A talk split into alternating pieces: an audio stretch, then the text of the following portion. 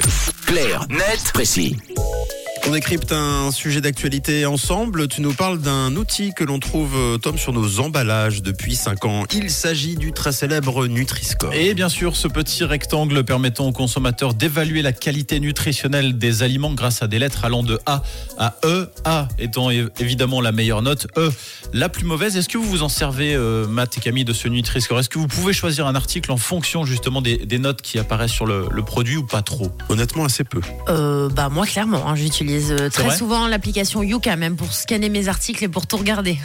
Eh bien, pour votre information, sachez que la méthode de calcul de ce Nutri-Score va être revue en Suisse, et ce afin de corriger certaines incohérences qui ont été rapportées au comité de pilotage.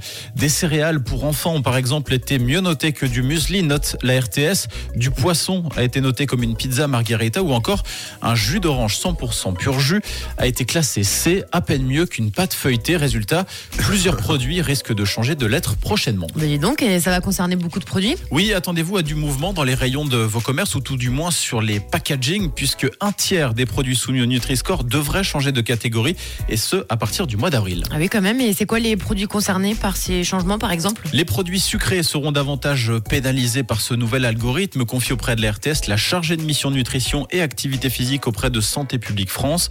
De la même façon, les édulcorants seront désormais pris en compte par le nouveau calcul, ce qui va également péchorer la notation de certains produits.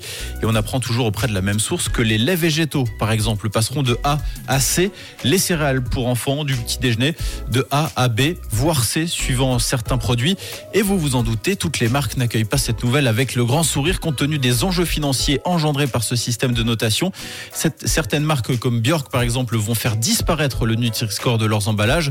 D'autres tentent de faire pression auprès des distributeurs comme Migros pour avoir de meilleures notes, tandis que certains préfèrent directement changer la recette de leurs produits. Donc c'est un- peu une petite révolution euh, dans le milieu de la Quand même. notation d'aliments. En tout cas, la recette est claire, hein, claire, nette, précis, ça change pas, c'est tous les matins à 7h20.